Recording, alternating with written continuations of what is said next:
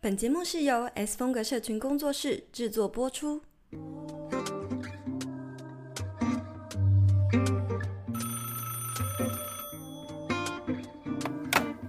，Hello，听得到吗？有声音吗？喂喂喂，有，Hello，我是青椒。嗨，我是 S 边。欢迎回到 Hit Me Up，下班打给我第八十一集。好久了，这这个节目的那个集数都快要超越《让思想去旅行》了，我的老天呐！这个集数我讲出来自己有点不确定，觉得是真的有这么多了吗？听众大家就在挂在线上十分钟，就在等你确认。对对对，八十一集了，我的天呐！好啦，呃，今天的内容我们要开启一个新的话题了。没错，我们这次要聊的主题，大家应该已经看到标题了，是社群依赖。我个人觉得这是一个会是一个很好玩的话题，它也相对的不是很好聊，因为它的内容很广泛。我觉得是这样子，但是呢，因为我们正就是身处在这个数位时代，卡在这个社群之中，更不要说我们就是内容创作者，主要的工作也跟社群高度相关嘛。所以呢，相信有在追踪我们的听众呢，也对这个话题是相当感兴趣的。那接下来的这几集呢，就不要错过喽。那我们每周一晚上五点都会更新，陪伴大家一起下班通勤的时间，就可以点开我们的这个节目。在开始之前呢，如果你是我们的节目的忠实听众，非常欢迎你五星评论留言，或是分享给你的朋友，也可以到底下的资讯栏追踪我们的 Instagram 账号。我们每个月呢都会开放限动的 QA 问答，让大家来投稿，也会发布更多最新消息。然后我们终于有评论了，有五星的，也有不是五星的，我们来可以来分享一下。有一个 S 编的脑粉。P Q P P Q O，他说最喜欢的 S 编，谢谢你的音频总是能接住我。但你应该知道是谁吧？你自己心里知道是谁？我觉得我知道是谁，我心里知道是谁，因为他他应该就是那一位刚买 iPhone 然后就冲来评论的那位同学。为了这个买 iPhone，对不对？我觉得我们是不是要开放其他管道，让不是 iPhone 的人也可以跟我们就是留言呢？好，然后另外一则留言呢，他是 Crowing，然后他说他听完《财富自由》的一到四集，觉得我们标题下的很足，但是深度不足。觉得当纯属娱乐的性质听还可以。我现在看我看到他的评论，我就觉得哇，我标题下的很好。我们只看到好的部分了，不好意思，没有没有没有，非常感谢这位同学的指教哈。但是当然了，我们在节目里面就有一直不断的说，如果你是想要听理财啊，还是什么 step by step 的教学，那个我们真的是没有提供这方面的资讯。你真的要要知道怎么财富自由，去付钱给那些老师上课啊。一再强调哈，就是我自己个。人的风格跟特色，还有任何的课程，其实一直都秉持着一件事情，就是我认为思维会留下，但是呢，方法会随着趋势改变。所以，当然这个 podcast 会停留在这个平台上那么久，我们不想要提供一个。可能会因为时事的趋势或工具的改变，或者是方法的改变而不不适用的东西，所以我们在连续四集下来，你们听到的可能会比较多是思维面的。那我想可能就是，我觉得这这位同学给的指教，可能也是因为说，的确啦，我们是没有给出一个很确切的方法，然后更深的去探讨你要怎么样呃达成财富自由。我猜是这样，因为他也没有写得很详细，所以可能呢就是呃比较不符合他的期待，但是也没关系，我们会持续的努力下去的。没错，我觉得刚刚有一个点也很想要跟大家分享，就是我觉得我们的频道宗旨其实就是在不断提供的一些新的想法、idea 跟一些思维的方向的东西。所以，我们如果能够提供很不错的技法，我们也会诶、依照我们的我们的内容去做调整，然后去提供。但是，主要我们还是会希望给大家不同的想法，这样子去刺激大家思考，这样。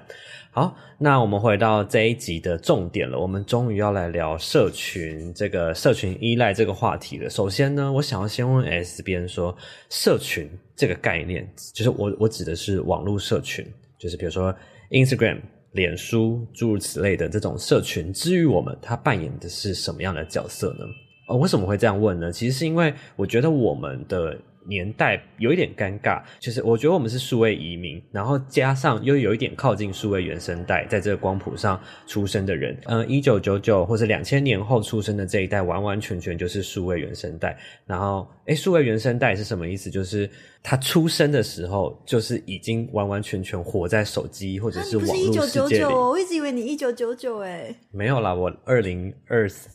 讲不出一个。好了，Anyway，总之呢，我想要要强调的是，呃，我刚刚想要分享的是呢，我们跟这一个两千年后的这个数位原生代的这一群人来说，是有一点点差距的嘛。他们的想法跟我们的想法，甚至是我们的父母那一代，这三个族群，我觉得对于社群的角色都是，呃，都是相当截然不同的。那我觉得我们可以就我们自己的观察立场去分享看看。对于这三代，我刚刚分享这三代来说，社群是扮演什么样的角色呢？嗯，我觉得分水岭的确是可以用两千年哈当做是一个分水岭。那么在两千年以前呢，其实社群刚开始蓬勃发展的时候，大家还记得，其实我们以前就一直陆陆续续探讨过各种就是 old school 的社群工具，其实包含无名小站，或是大家还记得有一种什么番薯藤啊、奇摩家族啊这种东西，其实它就是最一开始的社。群平台，而不是只有局限于大家现在可能年轻人比较知道的，也就只有可能 Facebook 啊、Instagram 啊、抖呃抖音、TikTok 这些平台哦。呃，以前其实像是这样子，能够单纯的分享你的想法，甚至还有很久以前还没有无名小镇的时候，还有人会去盖那个留言板。那但那个东西就单纯只是留言板，就是让你的朋友一直来留言，一直来留言的这种东西。那其实，所以像是这样子用网络去串联起来，可以把不同的人或者是在各个异地的人，然后透过网络呢，能够串联起来。其实这些都能够叫做社群平台。那可是呢，过去呢，这个社群呢，对于人们来说，比较像是记录生活、呃，联系朋友、社交或者是串起共同兴趣的一个管道。记录生活，比如说像。呃，我们以前会写部落格，会写日记嘛，或者是无名相簿，你就会把自己的一些可能生活照啊，哎或私密照之类没有，就放到这个相簿里面去。那然后联系朋友，比如说即时通啊、MSN 啊，然后无名小站也有留言区啊，哦，去跟朋友做到一个社交互动的管道。那刚刚讲到什么奇摩家族啊，以前还有什么，就是那个算是比 FB 社团还要更早的以兴趣。为分类的一个管道的这种社群平台哈，但是呢，现在呢，我觉得两千年以后对于人类来说，我觉得更像是比较是一个，自从 FB 可能出现了之后，我觉得比较倾向于自我展现，或者是寻求价值认同以及吸收新知快讯的一个地方。每一个平台对于每一个时代的人都有不同的意义，也有不同的就是用途这样子。我想问 S 边自己觉得呢？对于你来说，社群是什么？呃，表达自我想法的一个地方跟管道。呃，我自己有分两个账号，哦，就是一个是自己私人的，然后这个私人账号是我还没有开始做自媒体以前就本来就一直都拥有的。可在做自媒体以前，其实我也不会一直疯狂的发贴文。我觉得等于是说，哎，我有一个跟朋友一个有一个特别的节日，然后那一天拍了很多很难忘回忆跟照片，然后有一些话想要说，我可能才会分享，或是仅止于在生日的时候会特别记录一下，哦，那一年发生了什么事情。我觉得真的就只是纯粹的个人流水账记录的一个地方，或者是呃发布讯息，然后去看一下朋友近况的一个地方。但是如果至于现在开始做自媒体之后，当然我觉得社群对我来说，它是生财工具，没有 生财工具、生生存工具啊，以及就是分享自己价值，把自己更多的想法分享给更多人知道的一个管道，这样子。我还是我就会分刚刚讲的爸妈那一代，我这一代，或者是两千年后来做分享。我觉得爸妈的那个年代，他使用的现在他在使用社群方式，会是像刚刚 S 边讲的一样，它是一个深度与我觉得是以旧事，或者是你本来就认识的朋友，或者是亲人的一个联系方式。然后他们上传照片的时候呢，很像会用以前你知道洗相片一样的方式，用相簿式的把整趟旅途的每一个细节都上传上去，就会。看到整个旅程，可是相较于我们，我妈也是这样。对，相较于我们在分享照片的时候，我们会是用一个点状的，他们是一个块，一个面状。我觉得，我觉得这个想法就是还可以去探讨说为什么会有这样的差异。但是我们今天先没有。不用先不追究这个点，然后先继续分享。我觉得很有一个很好奇的点是，明明早年他们那时候没有 Line，没有脸书，但是却能在脸书之后却出现之后呢，串起一些国中国小同学会的一些社团，我觉得非常厉害。那都是几年前的事情了，甚至他们还可以用利用脸书或者 Line 这样实际约出来约出门见面。对他们来说呢，我觉得社群工具就像是一个实现一个联系真实亲友的一个管道而已，很像一个功能非常非非常强大的电话簿而已，就是代替普学量的一个东西啊，代替超级星期天、啊。没错，以前呢委托他们才能够找到啊，多久以前的国小同学，现在脸书一出现之后就可以自己肉搜了。没错没错，所以我觉得对他们来说。工具性是比较强一点，他们会把他们会视就是呃社群为一个工具，一个联系的工具这样子。然后，然而呢，两千年后的这一辈呢。几乎都是属于就是数位原生代嘛，那出生在这个时期的他，其实已经习惯了网络社群，甚至觉得人手一机智慧型手机，就是觉得是很自然的现象，没有办法想象我们以前好像没多久以前是没有智慧型手机这种东西的，好像他们出生就长在手上一样。嗯、那对我们来说呢？你记不记得网络上前阵子有一个梗是怎么样分辨，就是你的年龄的 gap 在哪里？就是说年轻人说讲电话的时候是这样，然后我们讲电话是这样。我们在比讲电话的时候是这样，为什么他会这样、啊？他们拿智慧型手机的时候是这样拿。嘴巴描述一下，不然那个听众。大家现在比比看讲电话，你的手势会什么？如果你比六的话，那说明你就是年纪稍微长辈一点。如果你是数位原生代的话，都比这样。你是数位原生代的话，是像手摊平一样的靠在耳耳朵旁边这样子。我真的觉得差异非常大。S 边现在非常震惊，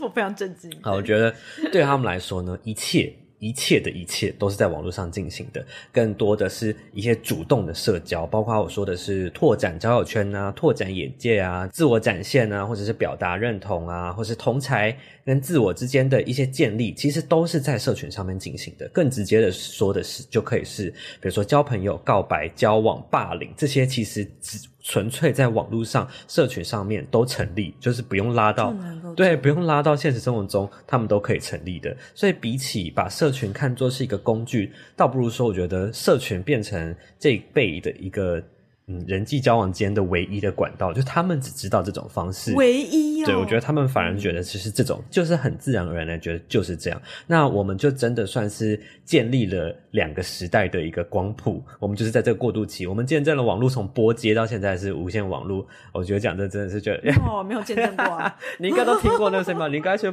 接过那个网路了吧？少在那边了，你还弄，你还转过那个电话轮盘吗？那到底多久以前？好啊，那对我们来说呢，社群的角色就是我觉得就比较有弹性一点。我们同时可以理解它是一个功能很强大的工具，但同时也不会去忽略有其他种管道可以与人去交流或是连接。那我我刚刚前面讲的是有能力去理解这件事情，是因为两千年后他们不是不愿意跳脱出社群，更多的是他们真的没有办法，因为他们。几乎所有的同才跟生活都是在社群上面建立起来的，所以我觉得这就是呃时代的差异。我们我我觉得 FB 才是他们的子宫吧，他们从 FB 长大是不是长出来孕育他们的地方？对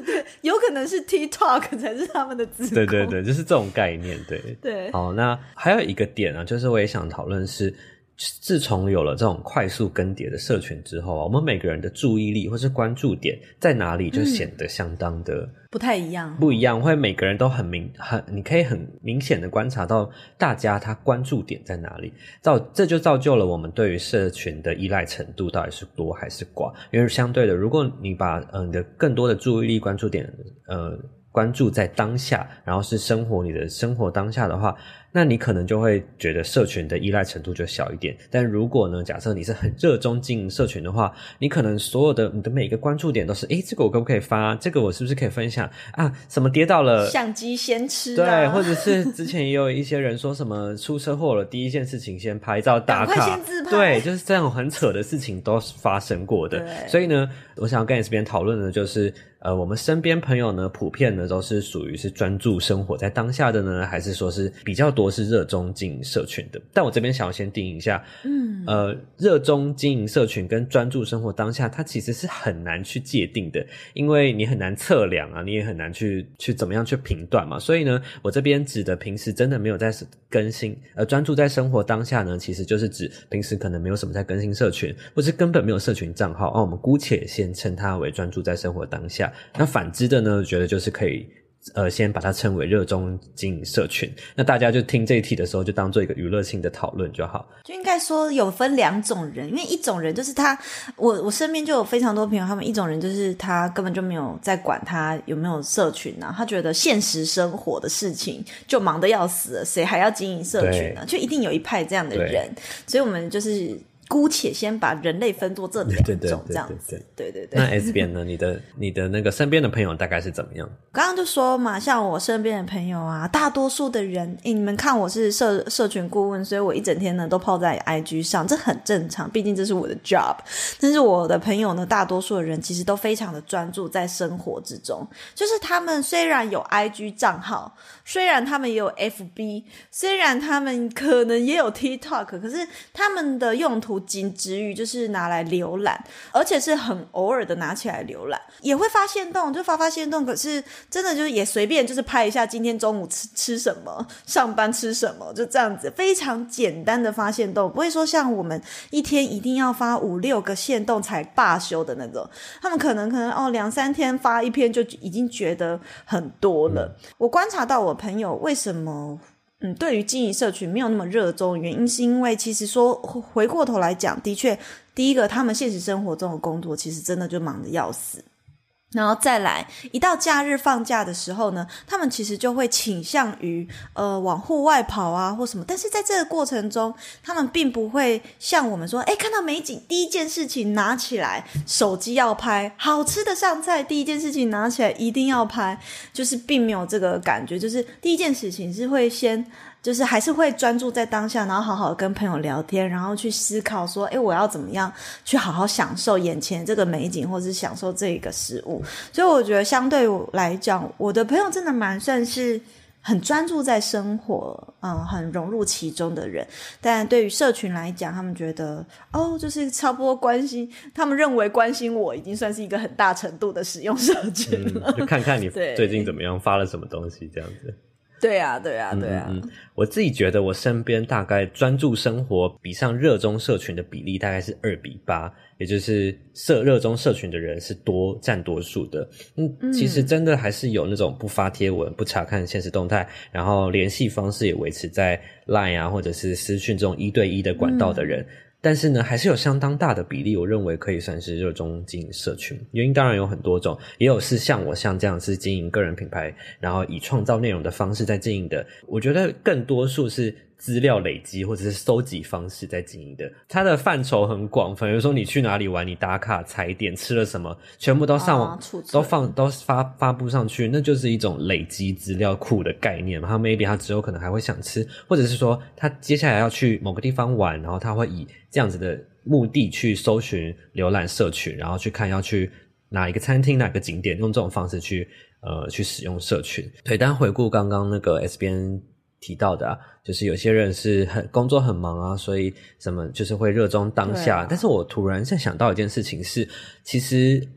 嗯，忙不忙，或者是说他会不会想拍照，好像是不是也？我觉得没有直也不影响，没有直接关系。我觉得关系直接关系在于他他在乎的这个价值认同感来自于哪里。有些人，有些人好像就是、嗯、我举例啦。很爱分在网络上分享自己生活事情的各种点滴的人，比如说工呃工作遇到什么事情，吃饭遇到什么事情，也都会分享的人，我觉得是不是源自于说他的价值认同，或者是人际的交流，就是来自于这个他的关注点是来自于这个社群上，也就应该是说对对对对回馈，他想要的回馈是来自于社群上面的、嗯、呃生态，或者是说。交流方式就是建立在这个社群上。那如果他今天同样的这一块，他想要分享的内容，嗯、他其实搞不好是跟他朋友讲，或是打电话跟他朋友讲，或是赖他朋友说：“哎、欸，我今天遇到什么事情？”那可能他也会获得一样的满足感。哎、欸，我可以分享。我这次就是去意大利找我米兰的好姐妹嘛，她就是那种呃，她的社群根本就几乎没在更新，可是其实她人生过得超爆精彩的人，就是她也在时装产业工作啊什么的。然后我我都会跟她说，哎、你的你的工作那么精彩，你其实有超多素材可以就是当 KOL 或什么的。她就说，哦，我才懒得发那些东西或什么的。比如说她平常假日没事就去呃别墅泡温泉啊干嘛，可是她就觉得这就是她的日常，嗯，也没有向往说。在社群上获得赞，或者是获得别人的眼光的羡慕的眼光，因为那就是他的日常，他觉得这没什么，所以就他平常生活也过得非常的精彩有趣。可是对他而言，呃，经营社群似乎是一个没有必要的东西，因为他的价值认同并不来自于呃这些虚拟的赞数。对，嗯，其实活在社群久了，真的会难以想象那种感觉是什么，因为好像我们已经习惯从这样子来获得一些认同或是价值，甚至是人际交交流的一些管道。我好，好难想象有这么多素材不发，那不是很可惜吗？对呀、对呀、他假日没事真的就去别墅游泳、泡温泉干嘛的，然后到处去玩。而且他跟我这次也跟我分享，哦，他去好多国家，然后去哪里去哪里，然后遇到什么有趣的事情。我说你都没有分享，都没有发 IG，我都不知道你过得怎样。然后他说。啊，有有啊，有拍啊，都在我自己手机啊，我自己记录啊，我干嘛给别人看的那种感觉，嗯、你知道吗？哦，很特别，真的还蛮好奇这种生活方式的。嗯，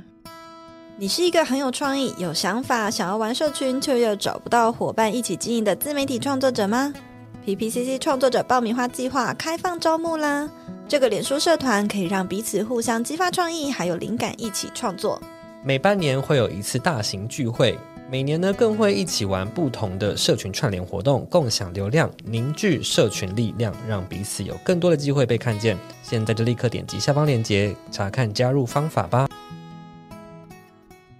就像我们刚刚讲的啊，就是其实不论是我们是在现实生活中交流，或者是说在社群上面发布贴文，然后呃在上面引起共鸣啊什么的，它的核心关键都是在希望可以获得跟人的连接交流。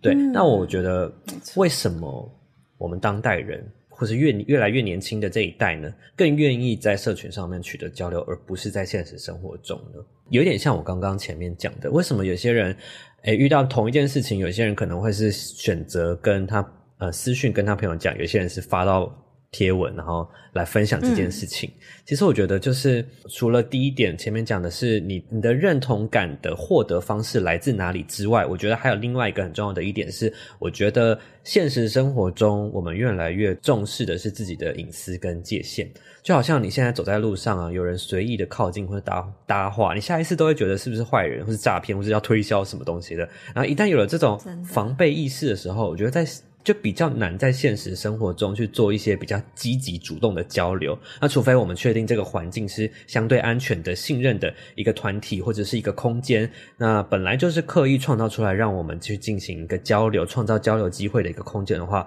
才比较有可能去。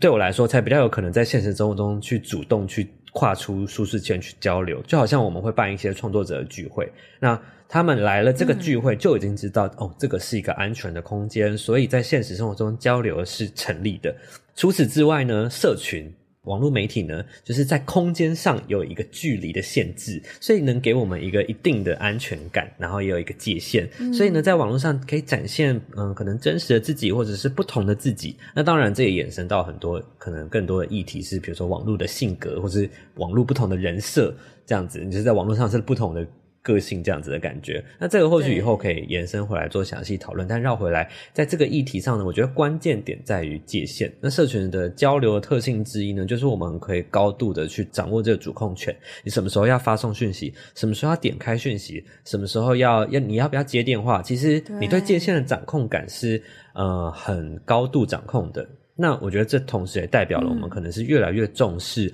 自己这个个体的。嗯、我觉得这是一个现况，但不代表好或不好。它可能也有这个世代困难的地方，但是这就是我们现在面临的状况。就好像比如说以前那个旧的那种乡村邻里，他们随时左邻右舍敲个门去聊天、去拜访、去。哎、欸，就拿个东西，就像派大妈妈，她都会去隔壁邻居家聊天。对对对，然后她几乎也不用赖，她是真实的走出去就去按电影，然后就进去聊天。然后对我来说是一件非常不可思议的事。对对对对对对，这就是对我们来说界限的差异。对他们觉得这样子的这样子的方式是 OK 的。很正常，对，可是对现代人来说，直接登门拜访这个行为，其实就是亲门踏户啊，哦、真的很不可理喻。如果盖一个房子，我一定要把电铃拔掉，我直接去按你门铃，这样。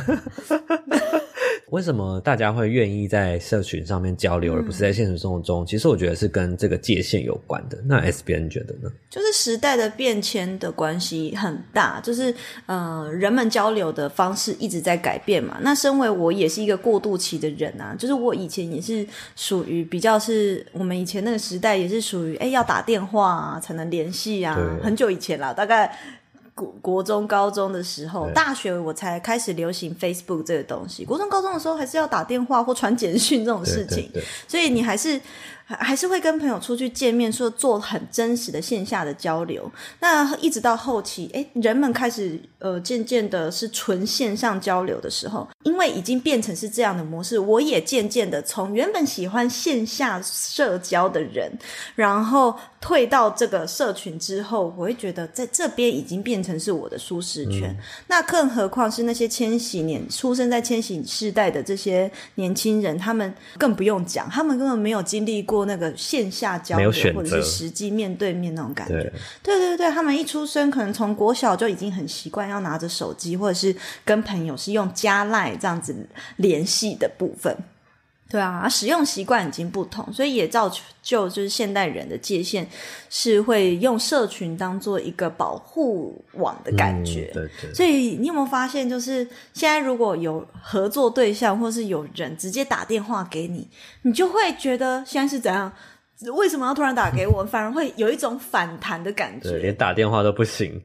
连打电话你都觉得很侵犯，就是好歹也会先问说：“哎，不好意思，你现在有空吗？方便通电话吗？”等确认双方都是在一个舒适的状况下，才约一个电话的 meeting。嗯、对，前阵子我也刚好在学生聊到，他说突然就有一个创作者直接打给他，打赖给他，然后就觉得被。就是侵犯到私领域的感觉，他觉得为就算有我的赖，你也要先问一下吧。嗯，这个社群呢，造就我们可能已经呃联系的习惯不同，这是一种安全距离感。那再来就是后面你有有讲到说，人有不同想要呈现的面相，所以可能他私底下真实的样貌，或者是他面对家人的一个样貌，他对于朋友的一个。嗯，呈现出来的样貌，对于工作同事呈现出来的样貌，可能都是不一样的，所以就很多人就会用不同的小账去经营自己嘛。嗯、对，对你刚刚讲的，我觉得它可以就是一个，我们之前好像有提出一个词叫做社群亲密度，就是不同的亲密度，就是可以用不同用不同的账号来去区分，比如说，哎。稍微疏远一点的，你就是负，你就是只能加到 FB，你就在 FB 上面加好友。那稍微再好，哎、欸，觉得、呃、好像还聊得来，熟一,一点还不错的，就可以加到 I，就可以加到 IG。那真的有什么要沟通的，才会加到 Line 这样子，用这样，Line 对，就是这是一个社群的亲密度的分级的概念呢。或是最不熟的，就给他 WeChat。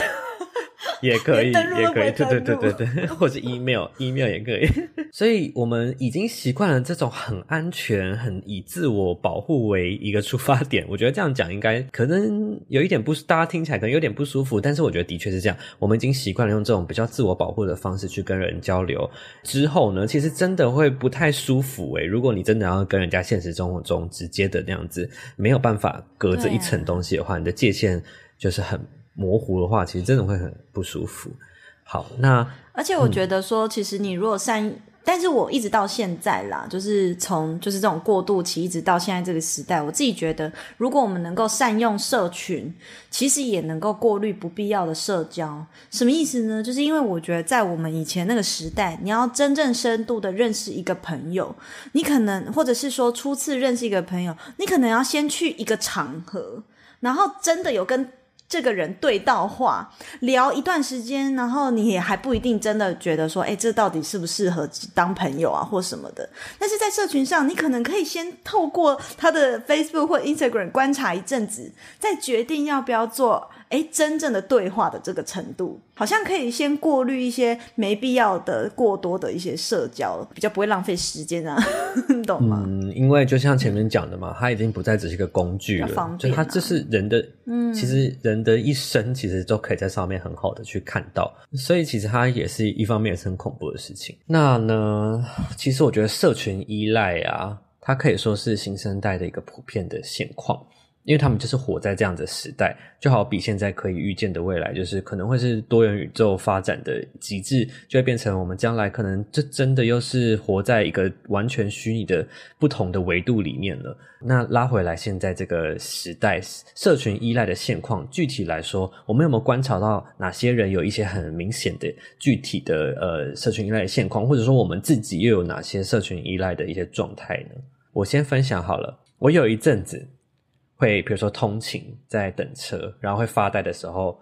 就默默的把 IG 打开，然后把点赞这个行为当做盖，你知道盖那种乐章一样，就是觉得哦，我看过，我曾经有看过有一有有好多路人都这样诶，就是无意识的在那边一直狂按爱心。对对对，你根本快到你可能没有仔细的在看你到底在看什么东西，但是你就快速的刷过你朋友发的一些贴文，然后你就脑袋空空，有没有在思考，然后就是就这样画。好像机器人哦，对对对对是点按机器，对对对，或者是有时候，或者是以前可能在读书或者是在忙的时候，明明有正事要做，然后可能会就不小心分心，又开始滑 IG，甚至是明明要拿起手机确认其他行程或是其他东西，嗯、但最后也在滑 IG 滑贴文。那我现现在才联想到，其实这应该就是一种操作制约，或者是某种制约，就是我们已经很习惯没事就拿起手机，拿起手机就点开特定的一些社群软体，尤其是那种会给你一堆提示。暗示的一些软体，也就是会那边一堆通知啊、音效啊，然后或者是通知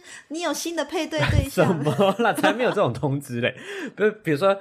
有新的贴文啊，新的赞啊，你追踪的谁发布新的 YouTube 影片啊，然后谁又赖你啊，就这类型的，你知道这种一堆通知的，你就是会养成你的习惯，下意识的就点拿起来确认有没有新的东西，然后下意识就点进去滑了。那除此之外，还有一种社群依赖，我觉得是会显示在滤镜上面的。多数人已经很习惯拍照会开一点滤镜，我自己一定也都是会开滤镜的嘛。那也就是或者是说你在上传。到社群之前一定会修过嘛？那因为照片发布出去，它就变成了永恒了嘛，所以当然会在意，会想要修饰嘛。嗯、但这样子的风气变成了一种主宰之后呢，又有一波新的风气叫做 No Filter。No 对对对，就是你上传照片一定要写 No Filter。但是我自己又觉得，我自己的解读啦，觉得这何尝又不是另一种焦虑的展现呢？就是你发出去了，然后又要宣示你是 No Filter，那。是不是又在贩售另外一种焦虑，让大家觉得在社群上就是源源不绝的、啊、哦？嗯，我不知道，我我觉得大家可以去想想看，如果你看到一个网红或是一个 influencer，他发了一张。很好看的照片，然后下面写 no filter，嗯，那他想表达的是什么呢？对，像你刚刚说的都是非常日常的啊，比如比如说，呃，你说的一直疯狂的点赞，还有啊，呃，大家最熟悉的打卡行为，就是去哪里都要打卡，还有呢，相机先吃这些，其实都是很日常的一些社群依赖行为。对对对，你的社群依赖到底有严重到有没有到很严重呢？这些日常是我们无可避免的，可是我觉得今天的讨论是带大家去反。还是说，你这样的程度到底有没有影响到你自己的心理状态？所以我觉得回过头来看是，这些一直无意识的暗赞，或者是我们要找一间吃的，就会想要去呃 IG 上面看一下他的照，别人打卡的照片，或是没事就要开呃用，不管拍任何照片，我都一定要开滤镜。这些本来就是呃我们无可避免的一些行为了。但是要怎么样让这种事情不要影响到自己的心理状态？我觉得是大家去思考，比如。说你会不会因过度仰赖他？比如说，今如果我今天没有用了滤镜，那你的心理状态又会是怎么样子的呢？如果我今天，你敢不敢今天就是都不要上网看别人拍那间餐厅怎么样，就听别人纯推荐，然后就冲了，也不要看评论，都不要看，你就去吃，你敢吗？好了，或者是你这是真的无意识，你觉得我一定要看别人有推荐，要这个餐厅有多少人追踪，我才要去吃，或者是说我每发一篇贴文，我都要无时无刻一直狂刷、狂刷、狂刷、狂刷，有几个赞，那我觉得这就是有一点点生病的状态了。对，所以我们要，我我觉得我们没有办法。排开，说我完全都不去看 IG，我完全都要排毒，我完全全部都要，就是到呃，就是全部都卸载这些 App 才叫做心理状态很健康。我觉得是我们要去学习要怎么样在这个时代跟这个社群共存，然后又能够自由的去切换不同的状态，在你的现实生活中跟社群的生态里面这样。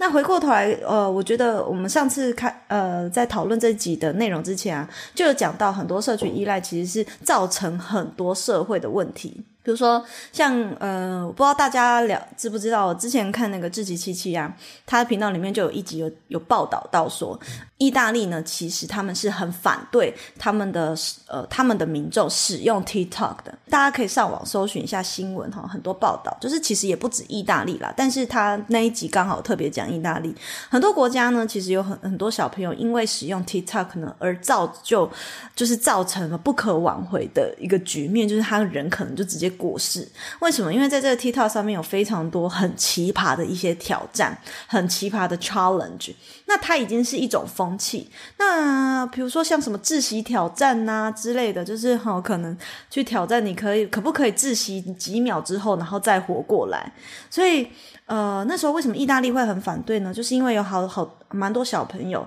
去参加了这样的 challenge 之后，他就回天乏术。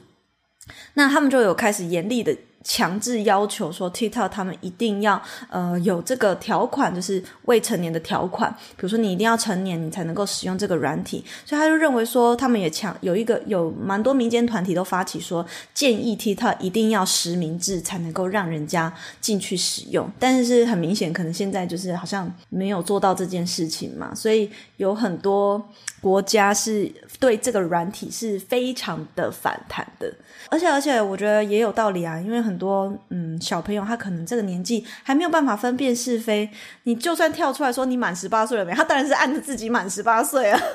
他怎么可能那么诚实说自己没有呢？哦，所以我觉得这个也是一种社群的乱象，这样子。嗯、对对，而且我记得以前还有很多奇怪的，好像会混混在可能给儿童看的影片的卡通短片里面。混杂着一些就是新三色的暴力讯息之类的，对暴力讯息的影片在里面，然后小家人家长不注意的话，一不小心就让小朋友都看下那些东西，嗯、或者是真的还有一些奇怪的挑战或是游戏在网络上面、社群上面呃流行的，那也是有一些很可怕的，比如说什么蓝鲸蓝鲸鱼还是什么的。我忘记正确的名称，对、就也是类似自杀游戏的东西，然后也在上面很红，嗯、对，就觉得大家要自己会判断呢。对对对，这这也是他的这个工具被滥用之后的一个一个困难。对，可是为什么会有这个现象呢？我觉得就是回到前面刚刚我们讲的，很多人都会把社群上的人生才当做是真实的人生，他们的价值感还有对于自我的价值认同呢，是来自于社群上的同才压力。可能哎，别人都这样做啊，我不做我就不酷了，这样子，甚至是呃，不不要说这些小朋友，我们有很多就跟我差不多年纪的哦，也有可能是那种什么假名媛之类的，他们也是追求社群上他人投以羡慕的眼光啊。我之前大家都知道，就是说有很多那种什么呃炫富的的账号或者炫富的 KOL，其实他们很多可能跑车或豪宅都是租来的。然后也有那种就是呃，大家一起在一个群组里面哦，这这些女生她们就租一个饭店，然后大家去轮流拍照，然后轮流使用那些包包，假装自己呢是就是这个 level 里面的人。所以我觉得这类形态的人呢，我觉得他们的人生多半呢，可能是真的在真实生活中是非常的匮乏的。他们在真实生活中没有办法得到他们要的那种满足感，因此呢，他需要在社群上去追求呃这样子很虚荣或者是虚假的那种表象。的赞同跟赞美来满足自己。嗯，你刚好提到一点是说，就是在社群上面获得认同感嘛。那其实我觉得比较这个心情，人人都有。啊、但是以前我们就不需要跟这么多人比，我们就是只要跟身边的人比就好。你我不知道你们以前会不会有什么班花或者是什么校花这样，应该好像就是会在同才之间这样比较。可是现在不，你你现在是一个班花又怎样？你你的。IG 随便打开来，你可以看到几百万个漂亮的女生，几百个花，几百万枝花。对，所以你要比的人太多了，你根本比不完，嗯、然后变成说，你你那个心态就是很难，就是会变成很盲目，在追求一些，就是你很难获得一个，对，很难保有自我啦。对对对对对，会变成随随波逐流的感觉。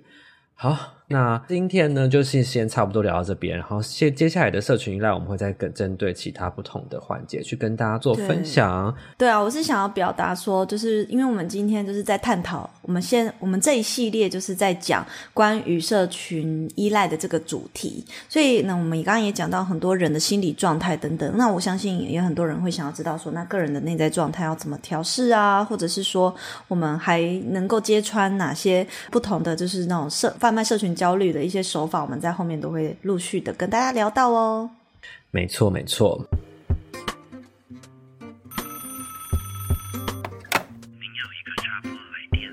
好，那最后呢，我在现实动态上面发布了一个 Q&A，就是想要来听听看。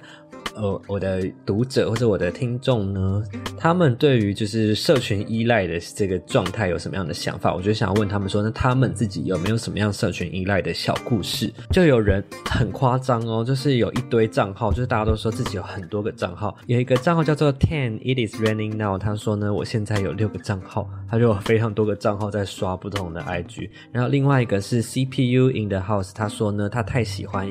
某一个 KOL，所以他的 Facebook、IG、Twitter 他全部都追，同一篇文章他看三次他也开心，所以他就是非常活在社群里面，什么什么软体都是高度使用的。然后呢，还有一个是他说他拥有十二个小账，因为他的贴文需要上去分享带风向，然后他觉得他一个要上去带风向，你 他觉得太老实了吧？对。都时常在金粉小藏彼此之间还要对话，我获得一个超真实的答案呢，也太好笑了吧？那我是不是不要讲出他的账号比较好啊？所以你看，大家这是真的是会，因为社群已经变成他们真实生活中的一部分了，所以他们甚至要用呃各种方式管道啊，然后让他在里面去创造风气，甚至是带风向，或是在里面真的是一个真真实的。怎么讲？真实的交流。我现在怀疑啊，你有那些投稿的人，他们每他看起来很多有没有？全部都是你。你说我自己之前的是不是？都是你自己的账。我我我承认，我刚开账号，我很多五百个粉丝的时候，一开始都要自己先回复自己啊，就是开 Q&A 之后就先回自己啊，不然根本没有人要回你啊，就自己要先当那个抛砖引玉的人，但是后来才会就是带起这个，对，大家可以一起跟我互动的风气。嗯、呃，不知道大家对这一集有什么想法，或是任何的 feedback 想留言跟我们分享的话，都非常欢迎你五星评论留言跟我们分享，或者是分享到现实动态分享给你的朋友，或者是如果你觉得我们节目收听的感觉很不错的话呢，也非常欢迎你分享给你自己的朋友，让他们也听这样子的节目。那我们下期再见喽，拜拜，拜拜。